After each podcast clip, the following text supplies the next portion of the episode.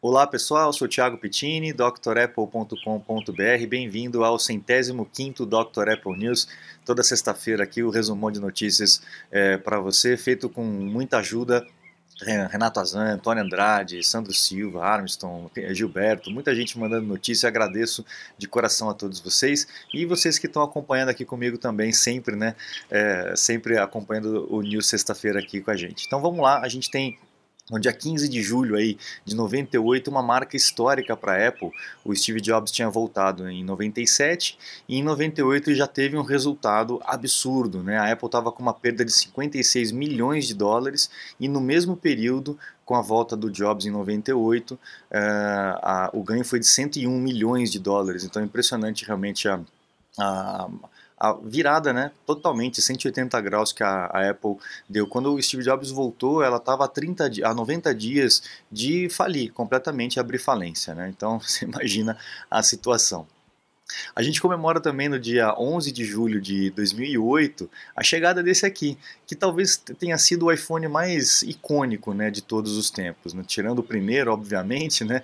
mas esse aqui, é, com a mudança da pegada, a, a parte de trás em plástico arredondado, tinha uma, uma pegada muito boa ele era chamado de sabonetinho, né? né? Se você tivesse com, com algum pano, alguma coisa assim, ele escorregava muito fácil. Né?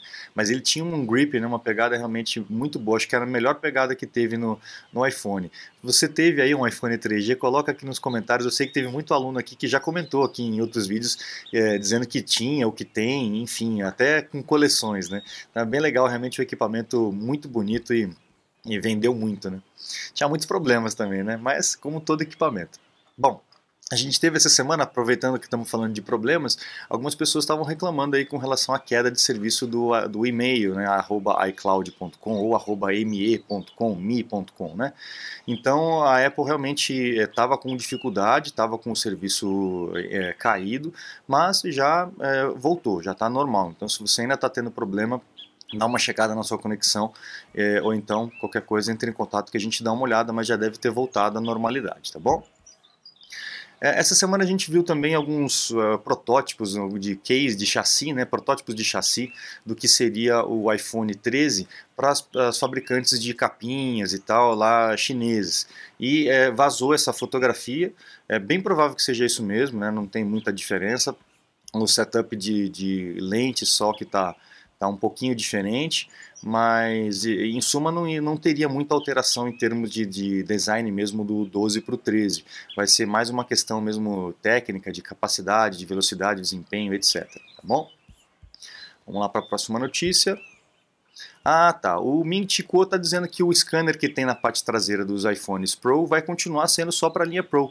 É, a gente tinha visto alguns rumores que a Apple ia colocar esse scanner em toda a linha, mas parece que não. Vamos ver se é, vai ser assim ou não. A gente deve estar tá na, na, véspera aí das, da apresentação desses equipamentos, né?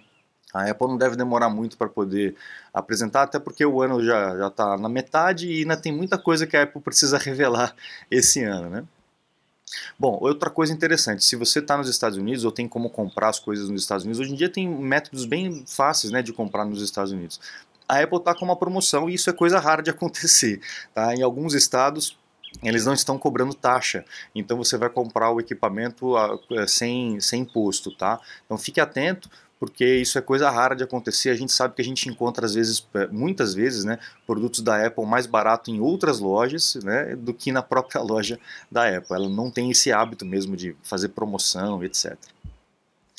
Uh, no iOS 14.7 beta foi corrigido aquele problema. Lembra que a gente falou, acho que foi na semana passada, se eu não me engano, né?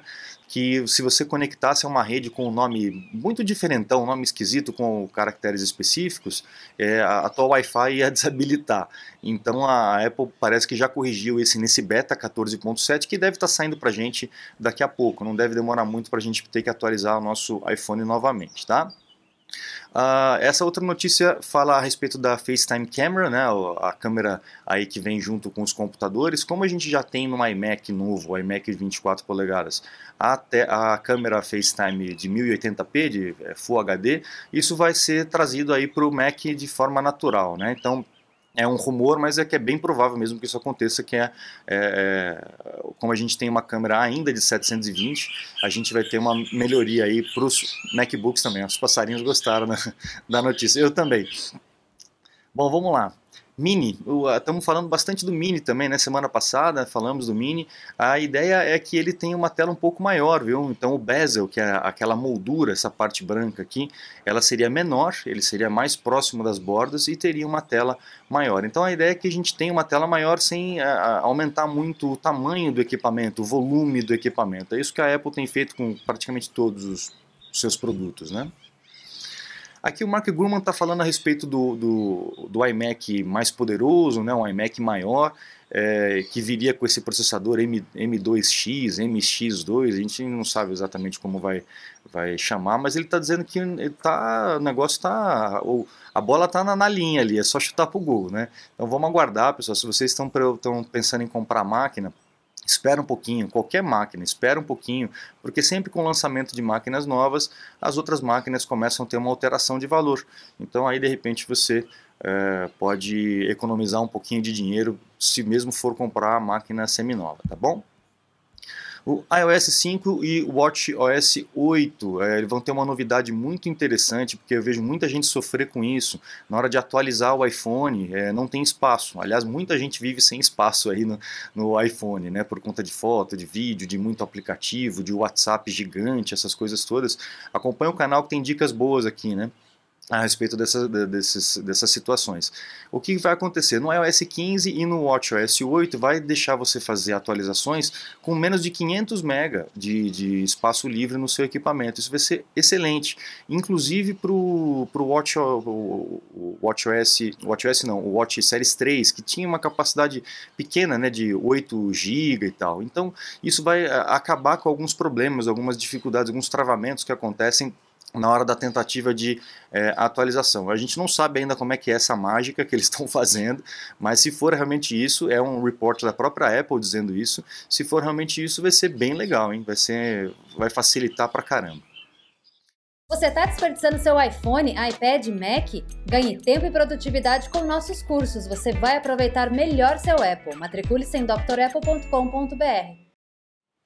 E aqui a IDC está dizendo que as remessas aí de Mac continuaram a crescer é, do ano passado para cá, inclusive, né, e aumentaram quase 10%. É, o mercado todo de informática cresceu muito nesse período, né? E a Apple também pegou carona nessa, nessa, nessa onda grande aí de novos equipamentos. A Xiaomi também cresceu muito, aliás, já vem crescendo muito, né? 83% de crescimento e toma o segundo lugar aí no, no, nessa questão de smartphones, né? É uma empresa que vem realmente investindo muito em produtos, em serviços e em software também, né? Com o novo sistema operacional. É uma empresa bem, bem forte com relação a isso e está tomando bastante mercado, né? Vamos ver o que, como é que vai ser essa competição mais para frente. A Apple também lançou aí o, o beta do, do HomePod, né? Para que possa corrigir aqueles HomePods que tiveram o sistema defeituoso atrapalhando, quebrando, né, entre aspas, o equipamento. Então aí já tem um, uma solução aí para isso. Ainda está em beta, daqui a pouco vai ser lançado para todo mundo para resolver esses problemas e pronto, aí você vai ter o, o HomePod novamente direitinho. Se você estiver tendo problema, coloca aqui no comentário para a gente saber. Pouca gente tem aqui no Brasil, né, não é um produto que deslanchou, mas quem sabe a gente consegue ajudar alguém aí.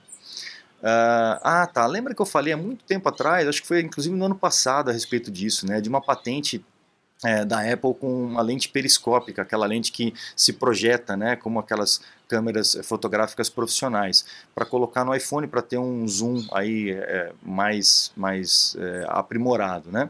E é, essa patente aí já foi garantida depois de muito tempo, né? Já foi garantida, então é uma lente dobrável, uma, é uma, uma objetiva dobrável. Não, a gente não sabe exatamente como que é, mas é, e como que isso vai ser aplicado né, dentro do, do, do iPhone no conjunto de lentes de repente vai ter uma, uma mudança muito brusca, muito drástica, a gente ainda não sabe.